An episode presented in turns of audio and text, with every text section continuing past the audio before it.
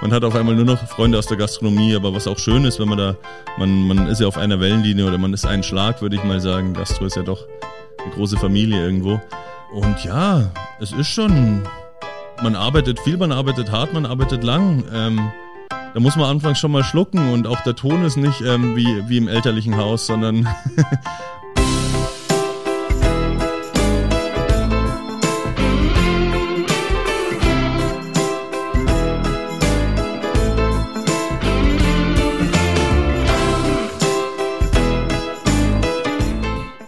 Herzlich willkommen bei The Flying Schlemmer, der Podcast-Talk mit Spitzenköchen von und mit Christian Rückert. Herzlich willkommen. Schön, dass ihr wieder dabei seid bei einer neuen Folge von The Flying Schlemmer. Ich bin heute zu Gast in Berlin am Chiemsee, nämlich in Wachter Foodbar. Und äh, vor mir sitzt Dominik Wachter. Servus. Hallo Christian, servus. Schön, dass du da bist. Ja, freut mich, dass ich hier sein darf. Äh, Dominik, du hast einen Stern. Richtig, ja. Zwei rote Hauben. Auch richtig. Aber jetzt mal eine andere Frage für unsere Hörer. Wie werden eigentlich äh, jetzt beispielsweise der Guide Michelin oder, oder der, der Gusto oder äh, der Go Milio äh, auf einen aufmerksam? Puh, gute Frage. Ähm, man, ich habe selber nicht gerechnet dieses Jahr oder im ersten Jahr, dass es so schnell geht. Ähm, aber sie werden sich die schon rauspicken und werden das schon mitbekommen. Und wir wurden davor schon immer ein bisschen, wir wurden erwähnt, wo ich davor gearbeitet habe in der gleichen Location. Aber es war, wie sie direkt aufmerksam werden, das äh, bleibt mir ein Rätsel. Ne? Großes Rätsel. Großes Rätsel. äh, es gibt auch das Gerücht, habe ich gehört, dass äh, viele Köche rausschauen, wenn sie denken, es ist ein Tester da, ob es ein Karlsruher Kennzeichen vor der Tür steht. Ja, natürlich. Schauen wir mal drauf, welche Reifen auf dem Auto sind und welches Kennzeichen. Aber ich glaube, die, die kennen die Tricks ja auch inzwischen, oder? Sind ja ist lang genug im Geschäft. Absolut. Wir sind jetzt hier in dem Restaurant äh, Wachter Food Bar. Ist es mehr ein Restaurant oder doch eher eine Bar? Ja, wenn man sich anschaut, ist es eher ein Bar, es, es ist eher eine Bar, aber vom, von den Speisen ist es ein Restaurant, sagen wir mal. Es ist schon ein bisschen angepasst mit kleineren, kleinerem Geschirr, sag ich mal. Wir haben nicht die großen Gourmet-Teller, es ist eher ein kleineren Schälchen und so ein bisschen angepasst. Aber es ist eigentlich von, von dem, was man bekommt, ein Restaurant. Kannst du uns mal das Konzept erklären? Konzept ist, ja, wir haben einen Tresen mit 16 Sitzplätzen, komfortabel, man sitzt gut, man sitzt schön, trotzdem ist alles recht locker, recht offen. Ein Tisch mit vier Plätzen und nochmal ein Zweiertisch im Eck. Ja, das alles ist im Hochtischbereich. Ich nenne es immer mein kleines schönes Wohnzimmer hier. und so fühlt sich's auch an. Man sieht alles, man sieht in die Küche, man sieht ähm, ja, die Kellner beim Gläserpolieren, es ist alles vor dem Gast, es ist nichts versteckt, man kann sich nicht verstecken. und so ist das hier ja ähm, ein recht offenes, herzliches Konzept, ja, würde ich sagen. Vor- oder Nachteil, dass man sich nicht verstecken kann? Ähm, ja, schon mh, mm, nicht immer leicht, aber man muss halt immer ordentlich arbeiten. Also ich hab's ganz gern. Äh, wie entwickelt man eigentlich ein stimmiges Konzept? Also äh, dein Dresenkonzept ist, sag jetzt mal, mehr oder weniger aus dem Vorgänger Geschehen entstanden. Absolut, absolut. Ähm, ja, Dresden-Konzept ist ja, sagen wir mal, nichts Neues mehr hier im, am Land, hier bei mir. Ist es vielleicht schon nochmal was rausstechendes, aber es ist jetzt nicht mehr was absolut ähm, Verrücktes oder wie auch immer. Bei mir war es so ein bisschen Konzeptwandel von der Kochschule, daher auch der Dresen. Wir haben in der Mitte den Kochblock, drumherum ist der Dresen und drum ging es bei mir viel um ja, Optimierung, wie, wie kann ich aus einer kleinen Mini-Vorbereitungsküche trotzdem ein ganzes Menü schicken. Ja, es waren so kleine Optimierungsarbeiten, dass ich das, das umswitchen kann. Aber mir war klar, dass ich bei mein, in meiner Location in Dresden beibehalten will, weil der der Charme ist und auch die gewisse Lockerheit mitbringt, die ich gerne habe bei mir, ja. Ja, du hast mir gerade vorher erzählt, ihr seid nur zu zweit in der Küche. Also ich war ja mittlerweile schon in vielen Restaurants, äh, Minimo war davor drei, also äh, neue Spitzenreiter nach, nach unten. ja, äh, Mini-Team, kleines Team. Ich bin, ja, wir sind zu zweit in der Küche. Hanna Kühn ist meine, meine Köchin, die auch eigentlich direkt nach der Lehre zu mir kam, auch nicht aus der Sternegastronomie kam, aber gut gelernt hat. Ja, es ist schon, ähm, ja, keine absolute One-Man-Show, aber es läuft schon viel viel durch meine Hand, sagen wir mal. Klappt das dann trotzdem äh, beispielsweise, wenn sie krank ist oder du krank bist? Ja. Äh, oder wird stressiger? ich krank gibt's nicht. sie krank, ja, ist schwierig, ja, ähm, aber kriegen wir hin. Ich habe so ein, zwei Leute, die, die einspringen können. Mein alter Chef, mein Lehrmeister, der ist in Rente gegangen, der hat mir schon zweimal geholfen. Wir verstehen uns blind, wir haben 14 Jahre zusammengearbeitet. Und wenn man auf sowas zurückgreifen kann, dann ist es immer gut. Aber es ist natürlich schwierig. Ich brauche jeden Mann, jede Frau, alle in meinem Team. Also krank sein ist schwierig. Jetzt hast du es gerade schon angesprochen gehabt, du hast äh, quasi das Restaurant äh, von deinem Lehrmeister äh, über, übernommen. Äh, wie kam es dazu? Ist er auf dich zugekommen oder wart ihr dann im Austausch, als er gesagt habt, ja, er, er überlegt jetzt, in, oder es ist jetzt Zeit, in Rente zu gehen? Warst du sein erster Ansprechpartner? Ja, irgendwo schon. Ich habe bei ihm gelernt, auf der anderen Straßenseite hier gegenüber direkt, ja, äh, Müllberger Restaurant, hat er auch 23 Jahre einen Stern gehabt. Ähm, da habe ich noch gelernt, zweieinhalb Jahre, dann sind wir direkt rüber, haben die Kochschule gemacht. Ähm, es war immer wieder im Gespräch, willst du es nicht machen, willst du es nicht machen? Und ich habe immer gesagt, ja, ich will ein Restaurant keine Kochschule. und dann hat sich das irgendwann so entwickelt. Dann kam natürlich auch ja die Pandemie, wo man sich dann, wenn man 23 Jahre im Geschäft ist, auch die Gedanken macht, macht man noch mal weiter oder sucht man die irgendwie die Möglichkeit, den Absprung zu finden und, und eine neue Generation reinzubringen. Und so hat sich das dann entwickelt, ja. Der Unterschied ist dann quasi davor hier in den Räumlichkeiten mal, sage jetzt mal eine Kochschule. Mhm. Äh, hast du da auch mitgeholfen oder mit unterrichtet? Genau, ja, reine Kochschule war es jetzt nicht. Im Prinzip war es ähm, ein, ein Tagesrestaurant. Wir haben die Kochschule, war der Fokus, und wir wollten immer so ein kleines Tagesgericht machen. Darum ist meine Küche ja eigentlich eine Vorbereitungsküche, wo ich jetzt rauskoche. Ich zeige sie dir nachher gerne mal. ähm, ja, und ich habe keine Ruhe gegeben. Ich bin nach der Lehre mitgegangen und habe immer weitergemacht, immer weiter. Dann gab es halt von ein Gericht zwei Hauptgänge, dann gab es fünf Vorspeisen, dann gab es Zwischengänge, dann gab es dies. Dann hatten wir nur bis 18 Uhr offen, dann hatten wir noch abends mit offen und so hat sich das weiterentwickelt, dass wir von der Kochschule auch ja so ein Tagesrestaurant bis im frühen Abend reingegangen sind. Dadurch wurde auch der Michelin schon mal aufmerksam und wir hatten eine Erwähnung. Und dann habe ich halt das Konzept nochmal voll auf das umgeschmissen, ähm, was ich dann wollte mit der Übernahme, ja. Ja, was mir jetzt aufgefallen ist ähm, in meiner Recherche ist, du, du sprichst oftmals vom Herrn Mühlberger. Habt ihr so ein großes Respektverhältnis oder woher kommt's? ja, ist vielleicht so ein bisschen die alte Schule. Ähm, Herr Mühlberger hat noch in, im Oberschien gearbeitet und ist einfach, ja, das, das ist noch die Generation, wo, wo gesiezt wird und ich habe es nie aufgehört. Auch wenn wir hier ganz normal, ganz locker sprechen, sieht sich ihn immer noch. Aber das, nein, das ist für mich vielleicht auch noch das Respektverhältnis, ja, und trotzdem haben wir ein familiäres Verhältnis und trotzdem sieht sich. Ja. er war ja auch ein großer Mentor für dich. Also es war ja, glaube ich, auch deine einzige Station davor. Ja, lustig. Ähm, es gibt nicht viele, glaube ich, aber bei uns hier im Chiemgau gibt es gleich zwei, die, die nicht die großen Wege gemacht haben und nicht weit unterwegs waren, uns doch irgendwo mit seinem, mit, mit dem eigenen Konzept zu was gebracht haben. Genau, es war mein einzigster. Mein genau. Lehrmeister und am Schluss war er sogar im Service und hat es gemacht und ich allein in der Küche und aber ich habe viel von A bis Z halt alles mitbekommen, ja. Ich denke mal, dass du mit der zweiten Person äh, oben äh, Michael äh, meinst. Ganz man, genau, Michi hat äh, den ähnlichen Werdegang. Genau, äh, vom Schnitzel wird äh, zum Sternekoch, wie er selber gesagt hat, ja. in, in einer vergangenen Ep Episode. ja, ist spannend. Also auch für mich macht so irgendwie für mich jetzt gerade im Moment das Chiemgau aus, ja. zu bleiben, wo man ist und, und trotzdem seinen Weg zu gehen. Eine witzige Anekdote ist bei Herr, Herr Mühlberger, äh, dein, dein Vater, äh, glaube ich, war sein erster Lehrling und du mhm. sein letzter. Stimmt Ganz das? genau, ja. Ähm, 89 hat mein Vater angefangen, Le Petit hieß damals noch das Restaurant und dann ist umgeswitcht auf Mühlberger. Ich war der Letzte.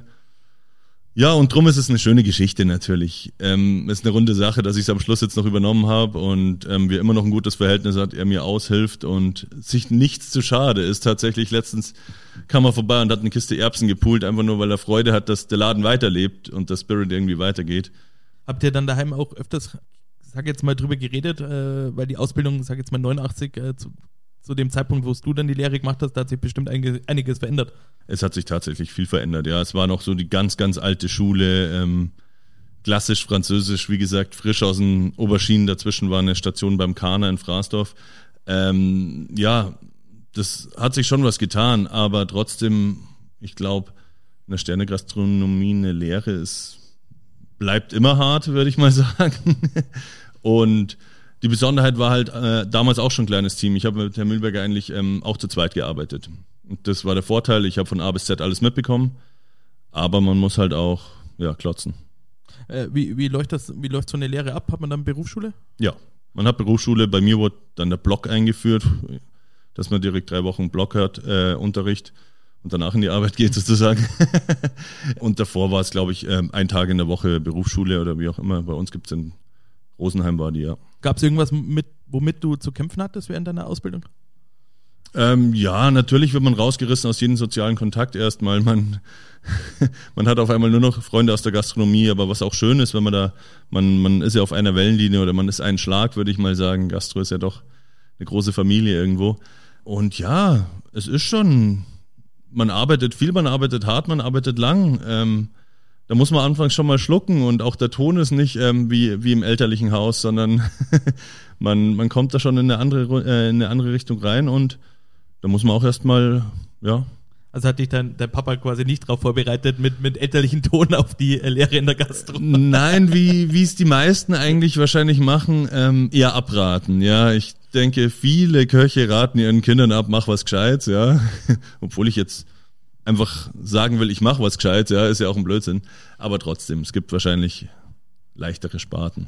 Was haben deine Lehrer über dich gesagt? Warst du ein guter Schüler? Ja, ich war ein guter Schüler, sagen wir mal so, aber kein leichter Schüler, weil ähm, ja, die Berufsschule des Kochen, das ist halt einfach schon auch ein Ticken überholt zum Teil. Und wenn man interessiert kocht und äh, mit den besten Produkten kocht und mit viel Handwerk, dann ja, dann ist das in der Berufsschule halt oft ja erholsame Zeit, sagen wir mal so. Okay. Kriegt man dann nicht so mit, also äh, wird eher mehr auf Fokus auf Allgemeinheit gelegt. Ja, und halt auf diese Grundbasics und äh, da ist nichts mit innovativ kochen oder irgendwas. Und wenn man da gerade Lust hat, man fängt gerade zum Kochen an und will was machen und dann muss man die Suppe doch wieder mit der Mehlschwitze äh, an, ansetzen, dann entweder diskutiert man oder man lässt sein. Und okay. ich habe gern diskutiert. also würdest du auch sagen, das ist, äh, sagen wir jetzt mal, überholungsfähig, das ganze System?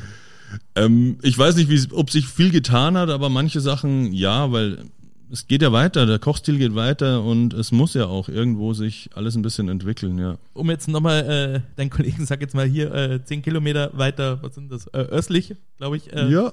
zu zitieren. Wann entscheidet man denn, ob man jetzt, sag jetzt mal, Schnitzelwirt wird oder Sterne wird? Oder Sternekoch? Ja, ja, ähm, ich glaube, da wenn man die, die Ausbildung in der Sternegastronomie gemacht hat, dann hat man die Weichen schon sehr gut gestellt, weil man lernt einfach, oder was ich gelernt habe und wo ich dankbar bin beim Herr Mühl, vom Herrn Mühlberger, das gelernt zu haben, das ist die Produktqualität und die Liebe zum Produkt irgendwo. Das ist wahrscheinlich auch noch das, was äh, Witzigmann auch immer prophezeit hat. Das Produkt ist das da und und das kriegt man halt oft anders nicht mehr. Ja, was schade ist, ähm, viele Top-Produkte, die früher auch im normalen Wirtshaus waren, fallen raus, weil sie zu teuer werden. Kalbspries, Morcheln, das waren alles früher Wirtshausgerichte auch. Und wenn man geil kochen will, dann muss man da fast irgendwo in die Richtung hin, ja. Und dann kommt es drauf an, ob man, ob man halt Bock hat, ob man Spaß hat, ob man Gas geben will. Und dann ist das schon der, der, der einzigste Weg, sagen wir mal. Okay. Habt ihr eigentlich hier äh, im Chiemgau äh, und es gibt ja mehr Sterneköche, mhm. seid ihr eigentlich äh, viel im Kontakt und im Austausch?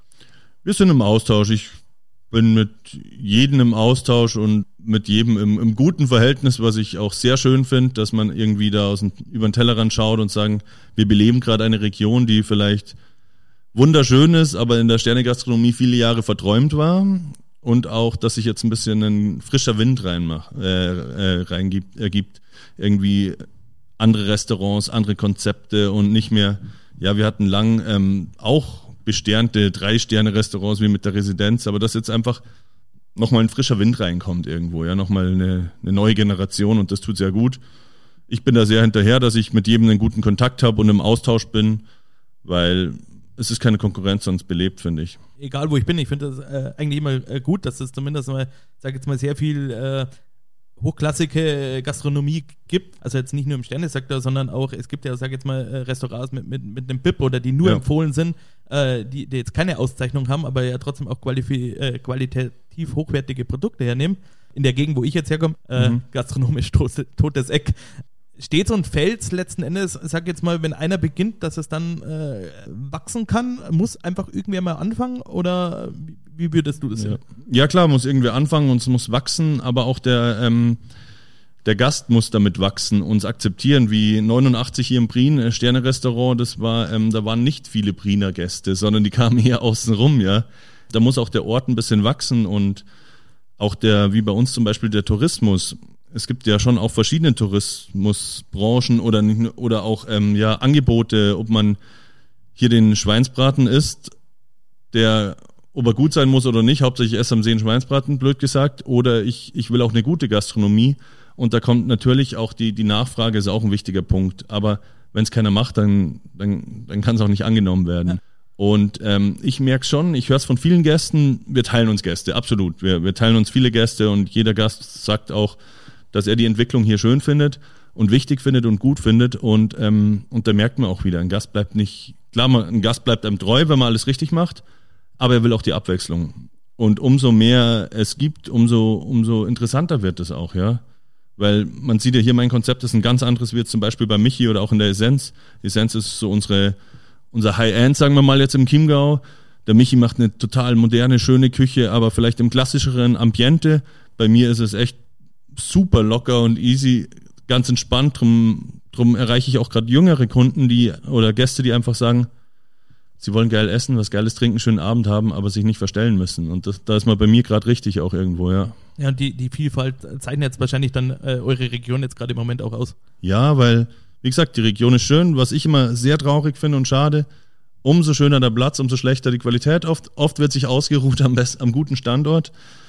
Und da ist irgendwie ein Schwung jetzt gerade drin, ja, dass sich ein bisschen was tut. Hast du viele äh, Touristen auch, also die jetzt nicht, es gibt, das sag jetzt mal, diese Sterne-Lokaltouristen, äh, die äh, den Guide äh, aufschlagen und mhm. schauen, da fahre ich jetzt gezielt hin. Äh, hast du auch äh, Touristen, die jetzt einfach am Chiemsee Urlaub machen? Viele? Ähm, ja, ich bin, ich habe noch kein Jahr auf. Es ist alles noch gar nicht so leicht. Ja, 13. Oktober habe ich jetzt einjähriges, sagen wir mal. Also der Stern und alles kam brutal schnell. Ähm, und davor mit der Kochschule war einfach die Reichweite. Viele hatten Angst, Kochschule, kann man da essen, kann man da nicht essen, dann auch noch was Gehobeneres irgendwo, ähm, ist die Hemmschwelle nochmal groß. Die breche ich, versuche ich gerade aufzubrechen, das Ganze. Und ich merke schon, dass Touristen kommen, auf jeden Fall. Auch Sternefresser, wie man es gerne nennt. Nee, Sternetouristen. Um ehrlich zu sein, nach der ersten Woche Stern hätte ich ihn gern wieder abgegeben, weil das hat keinen Spaß gemacht. Okay. Da wurde man so richtig, ja, hat er verdient oder nicht? Und wir wollten eigentlich kochen wieder vor. Wir haben es gerade geschafft, Leute anzuziehen, die vielleicht nicht in die Sternegastronomie gehen, aber sich trotzdem gern gönnen. Und genau das haben wir eben mit dem Konzept geschafft, dass man einfach, dass es darum geht, um, um gutes Essen, gute Getränke und Spaß und, und Geselligkeit und irgendwie was, ähm, gar keine Hemmschwelle und gar kein Vorurteil von der Sternegastronomie. Und irgendwie hatte ich ein bisschen Angst, dass der Stern das alles wieder ein bisschen, ja, so ein bisschen abblockt. Und ja, das war auch so ein bisschen, ja, prüf man, erstmal vier Gänge, trinkt mal ein Glas Wein, hat er einen Stern verdient, hat er nicht verdient. Ich so, Gott, wenn es so weitergeht, ich will doch hier Spaß im Laden haben. Aber es hat sich wieder gut entwickelt, sehr gut. Kommen wir mal zu deiner Inspiration. Du sagst, du nimmst deine Inspiration von den Gerüchen, Aromen, Farben und Emotionen. Äh, Kitschig, gell? genau. äh, also, wie muss man sich das jetzt vorstellen, um jetzt beim Kitschigen zu bleiben, auch im Hinblick auf die Emotionen? nee, ich bin tatsächlich so ein kleiner Naturbursche, ja, wie man es hier schön in Bayern sagt. Ich bin viel unterwegs, ich bin in der Natur, ich, ich sehe die Produkte irgendwie und, und mache da was raus und, und, und viel ergibt sich auch. Und, und ich finde auch immer viele Farben, jetzt wenn man mal auf die Farbe eingeht, viele Farben, die zusammenpassen, passen auch aromatisch oft. Also viele Gelbtöne sind auch eine harmonische Sache, viele Rottöne. Ich weiß nicht, warum das so ist, aber irgendwie habe ich den Eindruck, ist das so. Und ja, und wenn man wachsam durch die Natur geht oder, oder die Produkte anschaut, dann riecht man, spürt man das und, und dann kriegt man da schon irgendwo die Verbindungen zusammen. Ja, so lasse ich mich ziemlich vom, Pro, äh, vom Produkt äh, orientieren oder leiten, ja. Du sagst ja auch selber, du bist äh, Koch aus Leidenschaft. Mhm. Was denkst du, wenn du Spruch hörst, wer nichts wird, wird, wird? Ja, ähm, gibt es, oder? Sicherlich. Gibt es, absolut. Und ähm, ich verstehe es zwar nicht, ähm, wenn ich nicht wüsste, was ich machen will, würde ich mir eine leichtere Branche aussuchen, ja, mit anderen Arbeitszeiten. Aber es stimmt schon, es ist schon, es ist was dran, aber ähm, es sortiert sich auch immer wieder schnell aus.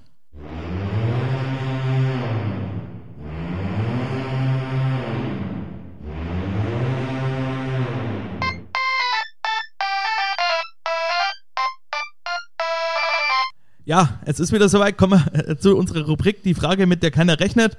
Genau, heute mal wieder was ganz anderes. Und zwar habe ich mir zu Hause eine Paprikapflanze eingepflanzt. Blöderweise macht die nur grüne Paprika und die ist bei uns daheim keiner. Äh, ich habe eine Challenge dabei. Ich habe äh, eine grüne Paprika geerntet. Äh, habe ich mit dabei, äh, seht ihr später auch auf dem Foto auf, auf Instagram.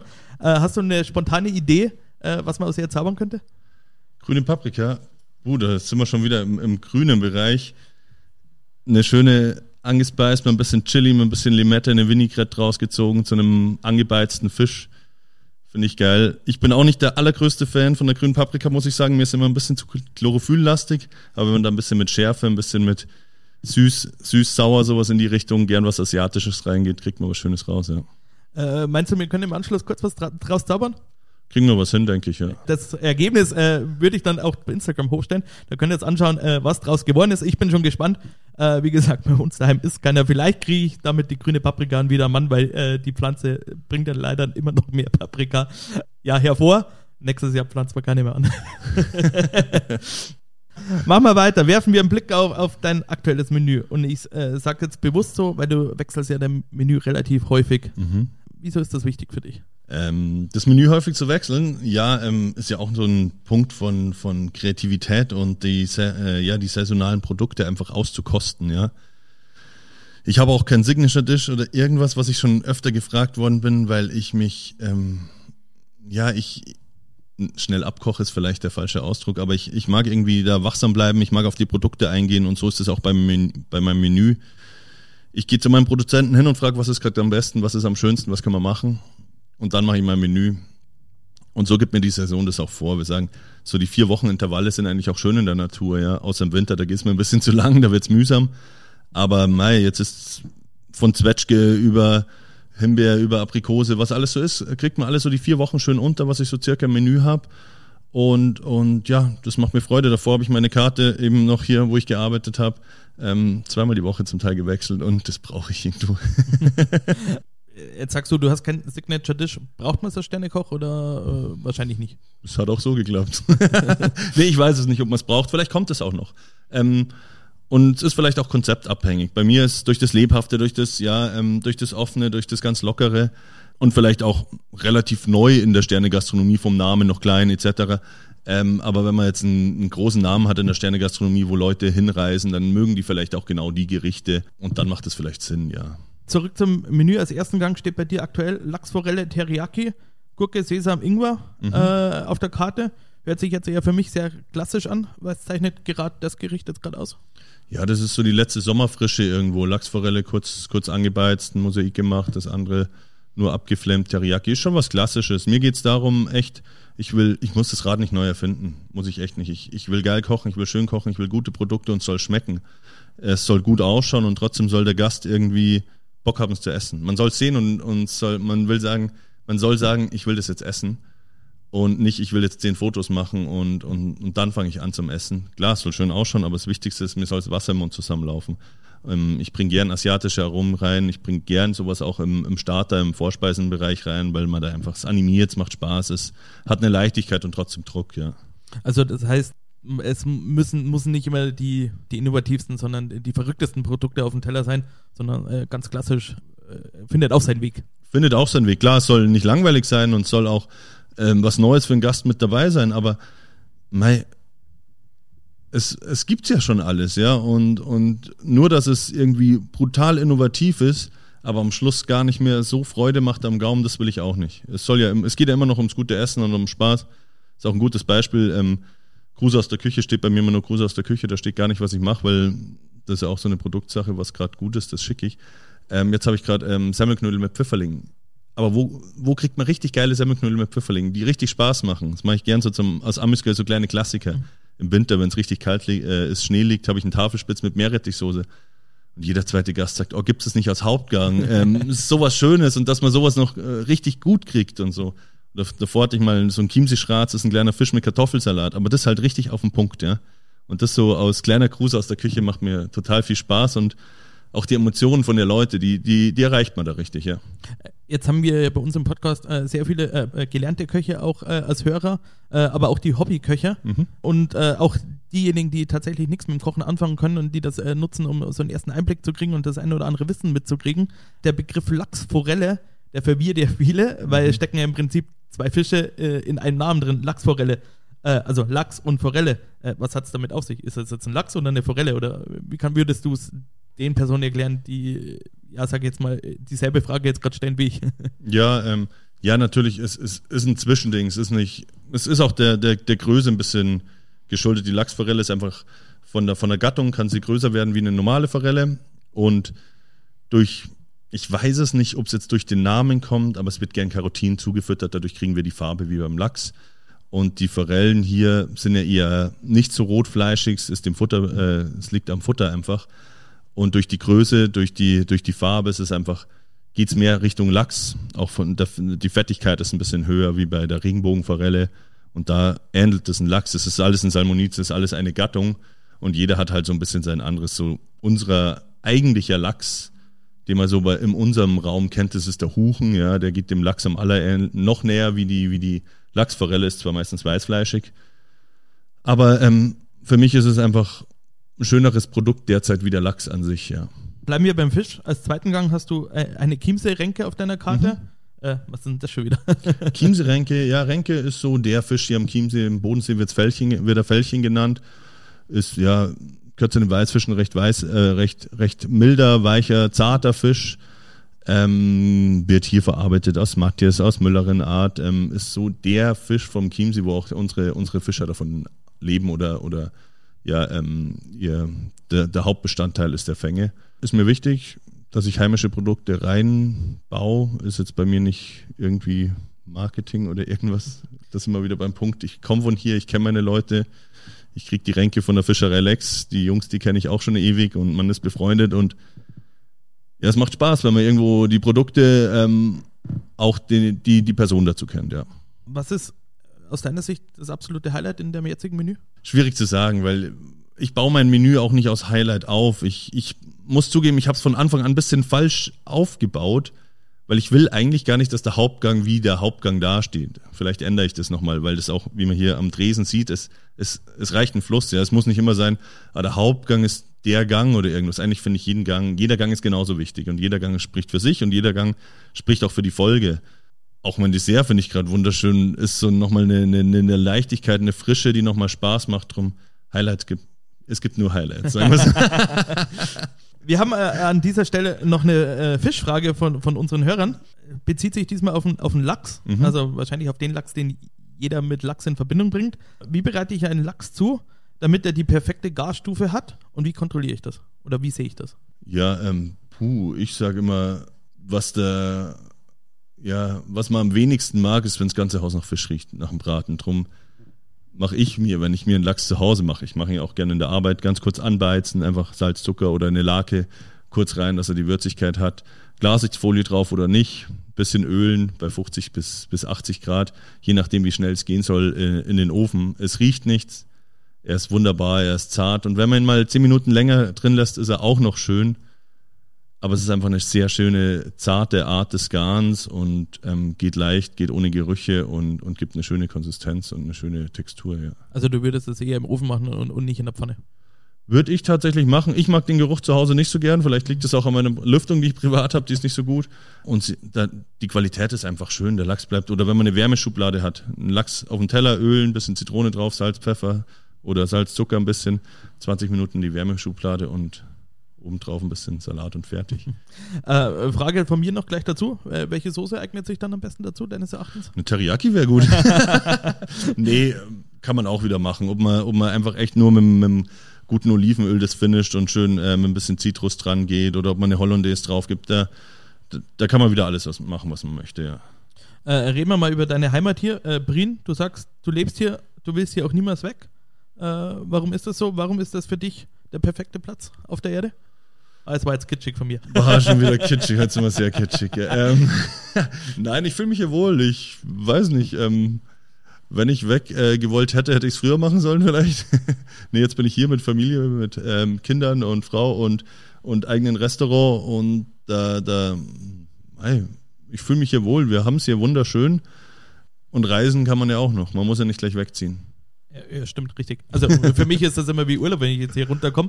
Ja, wir haben es, ja, man muss es auch genießen und das ist auch so ein Punkt durch, durch mein Kochen, nämlich die Natur oder das Umfeld oder die Natur und alles hier schon sehr stark wahr, weil ich das mit einbeziehe.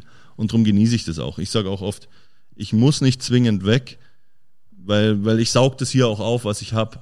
Klar ist Urlaub wieder was Schönes, neue Einflüsse, alles braucht man nicht streiten drüber, das ist ganz klar. Aber trotzdem sauge ich das sehr stark auf, was ich hier habe und genieße es und fühle mich sehr heimisch und sehr wohl und darum muss ich jetzt nicht direkt auswandern, sondern mache das mit Urlauben oder mit anderen kleinen Reisen. Äh, nehmen wir mal an, du hättest zu der Zeit von äh, König Ludwig gelebt. Äh, gehen wir ein bisschen äh, ja, ins, in die Fantasiewelt. hättest dich gereizt, für ihn zu kochen? Äh, im, Im Schloss gibt es ja den berühmten Tischlein Deck dich. Ja, ich bin, ich, ich bin drauf und dran, dass ich da mal kochen kann. In, in der Schlossküche wird es mich schon sehr reizen und das Tischlein Deck dich mal zu decken. Aber puh, ähm, ich genieße schon sehr meine Freiheit, die ich habe und ich glaube, die hättest du da nicht gehabt. Meinst du, er wäre zufrieden gewesen mit dir? ja, bestimmt. Hätten wir schon. Wir wären uns schon einig geworden. Aber nee, das ist ja auch ein Grund dieser Selbstständigkeit, diese, diese Freiheit und das zu kochen. Ich sage immer, mir ist wichtig, das zu kochen, worauf ich Lust habe. Und auch dann, ich koche nichts, was mir nicht schmeckt. Und wenn man, glaube ich, für jemand kocht, der will, was er gerade will, ob das so funktioniert und ob die Leidenschaft da hoch bleibt. Aber die Küche wird mich schon mal reizen. ähm, eine große Leidenschaft von dir ähm, ist, sag jetzt mal, die Lebensmittel aus der Natur zu nehmen. Ist Brien oder hat Brien oder die Umgebung, ist das das perfekte Schwammergebiet? Na, das perfekte Schwammergebiet nicht. Es ähm, tatsächlich ähm, könnte es mehr geben.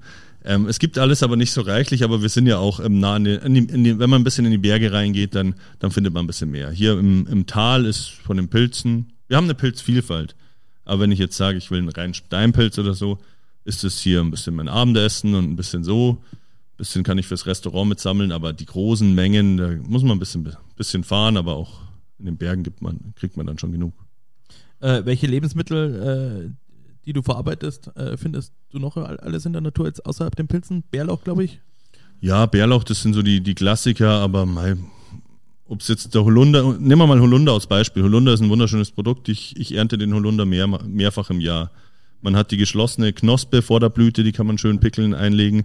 Dann habe ich die Blüte an sich, die kann man trocknen, kann man einen klassischen Holundersirup machen, kann man Hollerkerel machen, frittiert, das ist so ein klassisches Gericht absolute Vielfalt, kann man das ganze Jahr durchnehmen, kann man leichte Vinaigrettes machen.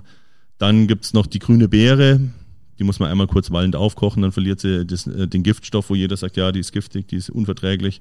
Kann man sie wunderbar einmachen wie eine Kaper, gibt Textur. Haben wir schon Punkt drei Und dann haben wir noch den klassischen Hollerdau, das ist die fertige, die, die dunkelrote, schöne, lilane, saftige Beere. Ähm, kann man wieder wunderbar was machen. Und wenn man dann noch ähm, wachsam ist, dann findet man noch den, den Ohrenpilz, also einen Pilz am, am alten Holunderstrauch, dann haben wir schon fünf Produkte am Holunder. Und sowas macht Spaß. Sowas finde ich schön, ja. Äh, wo hast du das, das Wissen her? Puh, ja, hm, keine Ahnung. Ich habe ein bisschen was von zu Hause mitgebracht. Ich bin so ein kleiner, ich bin Waldorfschüler, habe da auch ein bisschen die Natur und alles mitbekommen, ja. Ähm, und die Interesse einfach auch, ja, keine Ahnung. Mein, mein, mein alter Chef ähm, war, oder mein, mein einzigster Chef, sag mal, ähm, war auch ähm, ähm, sehr drauf, ähm, heimische Produkte zu schauen, obwohl alles sehr fran französisch geprägt war das war dann noch so ein, so ein Punkt und einfach, ja, ich hatte hier viel Zeit, ähm, mich, mich selbst, mich weiterzuentwickeln und das habe ich irgendwo genutzt, ähm, mich in solchen Punkten schlau zu machen und mir vieles selber beizubringen, ja. Zurück zu den Pilzen. Äh, es ist ja bekannt, dass man nicht alle Pilze essen kann. Wo kann man deines Erachtens für alle, die das lernen möchten, das Wissen ja, mitnehmen, aufsaugen? Äh, wo bekommt man es her? Ja, vorweg da mal von meiner Seite oder von, von meiner Ansicht gesagt, dass, dass man da mit der Sache schon vorsichtig umgehen soll. Man, man, man soll nicht dem Pilztrend folgen oder sagen, äh, es ist Pilzezeit, ich, ich ströme in den Wald, nehme alles mit und zu Hause schmeiße ich es weg oder ich gehe mit meiner Pilz-App durch und finde alles. Es sind immer noch Wälder, es sind immer noch schöne, ähm, es sind Rückzugsorten von, ähm, von den Tieren. Man muss das schon ähm, ja, irgendwie mit Vorsicht genießen und auch respektvoll behandeln. Das ist so mal der wichtigste Punkt in dem Ganzen. Und da muss man sich rantasten. Klar, es ist leichter, dass man sagt, alle Porenpilze, die mit, mit dem Schwamm unten sind, ist leichter zu entscheiden, ob sie giftig sind oder nicht giftig. Und so muss man sich auch rantasten. Man sollte nur mitnehmen, was, wo man sich sicher ist und, und nicht den Korb voll machen und, und, und im Nachhinein entscheiden. Also es gibt schon ein paar Sachen, die man einfach beachten soll. Und, und so gehe ich auch an die Sache ran. Und so habe ich mir das ähm, erarbeitet. Und es gibt auch viele ähm, Anlaufstellen. Wir hatten in Prien eine Apotheke, die viele Jahre ähm, Pilze geprüft hat und sowas. Das, man sollte schon aufpassen und eben respektvoll auch damit umgehen mit der Natur, ja. Also siehst du diesen Trend, äh, der, der da gerade ein bisschen entsteht, eher kritisch?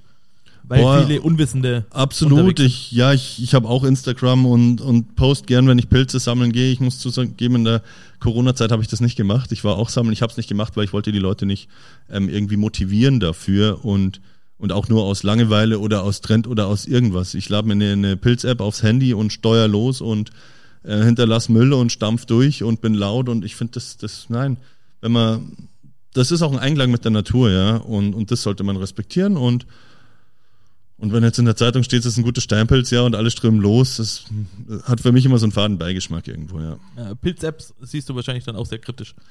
Ist eine, ist eine Kontrolle oder ist, eine, ist ein Leitfaden, aber man braucht sich nicht drauf verlassen, ja. Hast du aus Versehen schon mal einen nicht essbaren Pilz verkocht? Nee. nee, da bin ich vorsichtig. Auch was, was, was an den Gast geht, da, da bin ich mir schon tausend Prozent sicher. Und, und das wird auch schon äh, kontrolliert und, und angeschaut und beobachtet und ob es eine, eine Top-Ware ist, weil das ist mir zu gefährlich. Ja. Bei Pilzen, es gibt ja äh, verschiedenste, äh, es gibt ja, ich sag jetzt mal, Pfifferlinge, äh, Steinpilze, Marone, Champignons, äh, Morcheln. Gibt es innerhalb der Pilze verschiedene Geschmacksrichtungen? Absolut, ja. ja, ja. Wir haben schon den Pilz, der im, sagen wir mal so, von dem vom nussigen Umami, sagen wir mal Champignon, hohe Umami-Noten, wie auch der, oder hat jeder Pilz, aber auch wieder Shiitake. Steinpilz ist absolut nussig. Dann können wir aber so in die Täublinge reingehen, die vielleicht alleine ein bisschen zu aggressiv sind, die so was Pfeffriges, was Scharfes haben, aber wenn ich die reinmische in eine Rahmsoße, macht es genau den Pilzgeschmack aus, wo ich sage, so Steinpilze im Rahmen sind absolut gut, ist ein Klassiker, ist super schön. Aber wenn ich so einen richtigen Pilzwumms reinkriegen will oder wie der Habichtspilz, der ist richtig aggressiv, wenn man den riecht, der ist richtig scharf und stark. Wenn man den trocknet und Pulver macht und das Pulver verarbeitet, dann kriegt man da das Aroma raus, ja.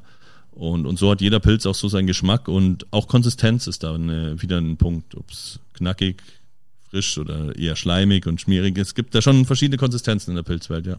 Wenn man jetzt mal Pilze gesammelt hat, äh, wie kann ich die denn am besten lagern, damit sie, ich sag jetzt mal, sehr frisch bleiben? Ja.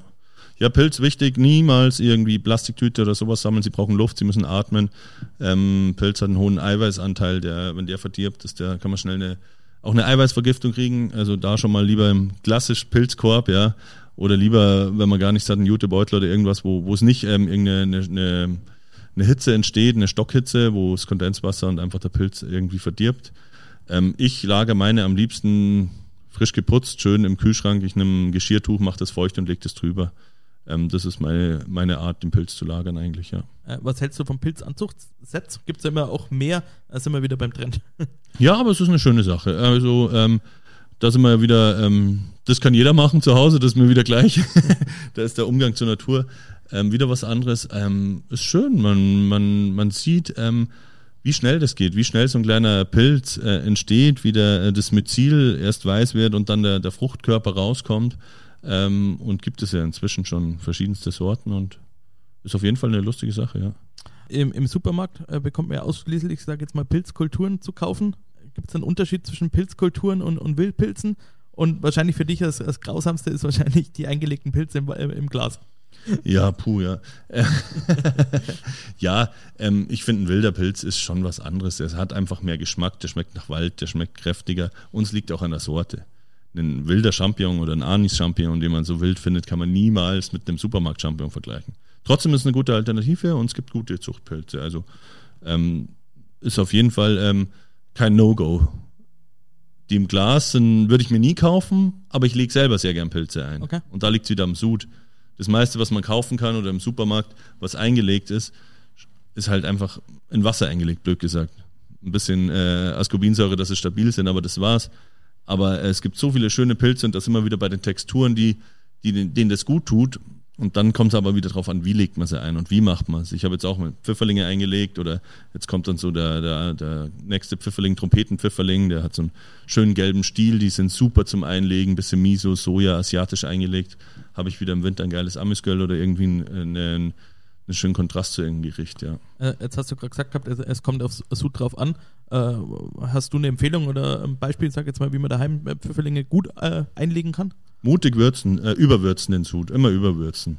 Wenn man ihn, wenn man ihn schon probiert und, und erst lascht, dann, dann schmeckt der Pilz am Schluss nach gar nichts. Also herzhaft würzen. Was, was würdest du reintun?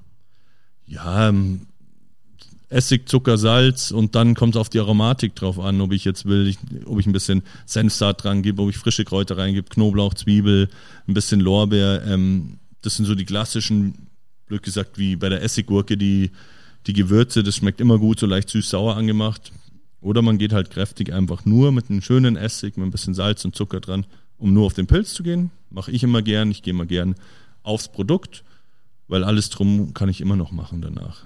Und ich will ja immer irgendwie, wenn ich ein Produkt auch einlege, fermentiere oder, oder irgendwas daraus mache, dann will ich danach noch alle Möglichkeiten haben. Ich nehme jetzt nicht den Pilz und lege ihn ein, weil ich in sechs Wochen das Gericht machen will, sondern ich lege ihn ein, weil er jetzt am besten ist. Und dann schaue ich wieder, was ich mache. Und darum will ich aber noch die meiste Möglichkeit dazu haben. Das ist mir immer wichtiger. Wie ihr alle hört, ist Dominik ja, sag jetzt mal, schon sehr versiert in, in, in Sachen Pilze und kennt sich richtig gut aus. Äh, was ist in deinen Augen der meist unterschätzteste Pilz?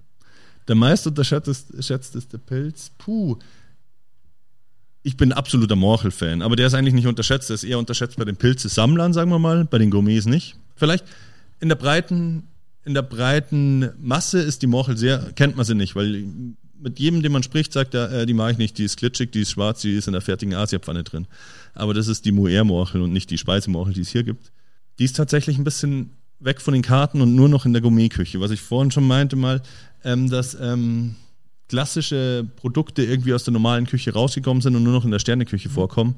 Ähm, das wäre so mal die Morchel. Aber es gibt auch super andere. Ich habe letztes Jahr einen Hexenröhrling, das ist ein Pilz, den schneidet man an, der wird blau sofort. Der schaut echt, wenn man es nicht kennt, gruselig aus. Und oh, kann man sowas essen. Aber den hauchdünn und aus Chips gebraten oder irgend sowas. Gibt es viele schöne Sachen, ja. Kommen wir nochmal zum Geschmackssinn Umami. Du hast ihn vorher kurz mal angesprochen gehabt. Wie kann ich den verstärken? Also Pilze haben ja sehr viel Umami, sag ich mhm. jetzt mal drin. Wie kann ich ihn ein bisschen herauszaubern? Ja, das sind die Glutaminsäuren, die ja in Pilzen natürlich in rauen Mengen vorkommen im Verhältnis zu anderen Produkten wie im Sellerie etc. sind die alle sehr stark vertreten.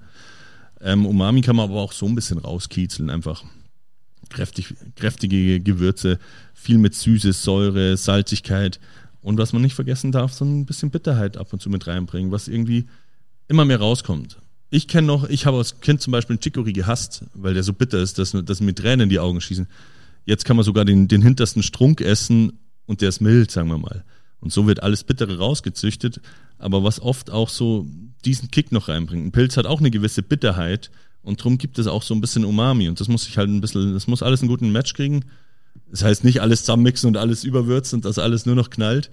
Das finde ich auch zu viel, weil dieses Umami ist schon auch Trend, sagen wir mal vielleicht, ja. Ist schon Trend, ja. Ähm, uns muss krachen, uns muss Wumms haben, uns, aber man braucht es auch nicht übertreiben. Man soll auch noch einen Pilz schmecken und nicht nur eine Umami-Bombe oder irgendwo, ja. Äh, trocknen ist ja auch eine Möglichkeit, äh, Pilze mhm. zu verwenden. Äh, was würdest du empfehlen? Wie trocknen wir Pilze am besten? Wie macht man es daheim? Ja, Pilz muss einwandfrei sein, also wurmfrei und ja, schonend trocknen. Wenn man, wenn man die Möglichkeit hat und noch einen schönen Spätsommertag, am besten umso dünner aufschneiden, umso schneller geht's, umso schonender. Ah, ich würde nicht über 30 Grad oder 40 Grad gehen, dass der einfach ähm, nicht das Eiweiß irgendwie anfängt zu kalkulieren oder irgendwie zum, irgendwie zum, ähm, zum Stocken oder zum, zum Garen, sondern es soll drunter bleiben. Es soll ein relativ schneller, schonender Trockvorgang, äh, Trocknungsvorgang sein, ja. Äh, und wie benutze ich dann die getrockneten Pilze? Kann man, glaube ich, drüber raspeln. Äh, oh, man kann sie einweichen, man kann sie in Risottos, man kann sie aus Füllungen machen. Ich mache nur Pulver draus, weil ich kein Fan bin. Ich, ich liebe Texturen und ich finde, ein getrockneter Pilz gibt, äh, Pilz gibt keine Textur mehr, sondern nur noch Geschmack, aber man kann super schöne Pulver, wo ich noch was abstaube und dann habe ich volles Pilzaroma drin, ja. Bevor wir zu, zu, meiner letzten Frage kommen oder zu meinen letzten zwei Fragen, in einer äh, vorhergegangenen äh, Folge mit Stefan Fuß bei, bei uns im Podcast er hat gesagt gehabt, äh, ein, ein, Kraut, das so, noch so keiner auf dem Schirm hat, äh, da ging es äh, viel über Kräuter, mhm. äh, ist, ist so Steinpilzkraut und mhm. er nimmt relativ viel her, äh, mhm. weil es sehr nach Steinpilz äh, schmeckt. Hast du selber schon mal damit Erfahrungen gemacht und genau, würdest du es als Alternative zum Steinpilz verwenden? Ich kenne es ja, ich habe es auch schon gegessen, aber Alternative sehe ich da nicht. Ähm, ist eine Ergänzung und ist vielleicht in meinen Augen eine coole Sache, auch eine Kombination zum Fisch. Fischpilz wird gar, bei uns gar nicht so viel kombiniert, aber genau mit so einem frischen, kräutigen, bisschen herben ähm, und trotzdem diesen leichten Pilzaroma und das trotzdem, ja, diese kräutige äh, Chlor Chlorophyllfrische ähm, macht Spaß, aber ich, ich setze es nicht in, die, in den Pilz rein. Oder als Ersatz vom Pilz, nee. Um zur letzten Frage zu kommen, welche innovativen Möglichkeiten gibt es denn für dich, äh, Pilze beispielsweise auch in der vegetarischen oder in der veganen Küche äh, zu verwenden? Ja, Pilz ist ja mit das Dankbarste ähm, in der vegetarischen oder ähm, veganen Küche sogar, wenn der Wurm nicht drin ist, ähm, zu verwenden, weil sie einfach wieder, wieder den Kraft haben, den Geschmack. Man kann sie dämpfen, man kann sie braten, man kann Füllungen machen und kriegt eben diesen, diese Fleischigkeit rein, die man, die man gern vermisst. Ich kenne das von mir, wenn ich jetzt ein vegetarisches Gericht ähm, oder ein veganes Gericht, ich habe auch schon mal eine vegane Woche gehabt, wo ich ein reines veganes Menü gehabt habe, war genau zum Stern, darum gibt es da ein bisschen Verwirrung auch im Netz etc., dass ich vegane Menüs anbiete, aber es ist eigentlich nicht der Fall. Also nur Aktionen, wenn. Ähm, genau, ähm, dass man ein Gericht isst und zwar lecker, aber es, es fehlt einem am Schluss so ein bisschen was. Einerseits so an Sättigungs- und auch dieses, ja, dieses Gaumenbefriedigungsgefühl, äh, dass man so richtig, ähm, ähm, ja, da satt geworden von ist. Und da, und da ist der Pilz halt super dankbar. Der gibt dann da so diesen, dieses Gefühl, dass man einfach ja, was Vollmundiges hat, so was richtiges, Geschmackiges, wie man in Bayern sagt. ja, jetzt haben wir äh, viel erfahren und äh, schon wieder sehr lange geredet und äh, es war auch sehr, sehr, interessant und ich hoffe, auch euch hat es äh, in de der Folge wieder gefallen, hier mit Dominik Wachter. Jetzt habe ich aber zum Schluss, zum Schluss ja sehr viele über Pilze gesprochen. Äh, Gibt es äh, noch etwas, das du zum Thema den Hörer sagen möchtest, über das wir jetzt noch nicht gesprochen haben? Ja, Vorsicht, ähm, es gibt tödliche und, und der Umgang. Nee, das ist, das, das sind so die wichtigsten Punkte und am besten sind einfach ähm, frische, gute Produkte und das ist beim Pilz nochmal noch mal wichtiger wie bei manch anderen Produkten, dass man einfach frische, perfekte Produkte verwendet, ja. Perfekt. Dann äh, sage ich vielen lieben Dank für das sehr in, äh, informative Gespräch. Mir hat es wieder richtig äh, Spaß gemacht. Das war sehr, sehr, sehr locker. ich freue mich natürlich auf euer Feedback äh, von zu Hause, wie euch die Folge gefallen hat. Lasst mir, wenn es euch gefallen hat, am besten fünf Sterne da auf den diversen Plattformen. Auf Instagram findet ihr natürlich auch das Rezept, das euch der Dominik zur Verfügung stellt. Folgt mir gerne auch auf Instagram. Wenn ihr Fragen habt, so wie unsere zwei Hörer in dieser Folge, könnt ihr mir die natürlich jederzeit äh, auf Instagram über äh, eine private Nachricht oder in den Kommentaren schreiben und ich stelle eure Fragen dann äh, meinen Gästen in Sternköchen. Redet am besten natürlich drüber, empfehlt mich weiter und dann hören wir uns in zwei Wochen wieder und alles zum Dominik gibt es natürlich wie immer noch in unseren Shownotes. Also bis dahin, wir hören uns in zwei Wochen, bis zur nächsten Folge. Ciao, Servus, macht's es gut.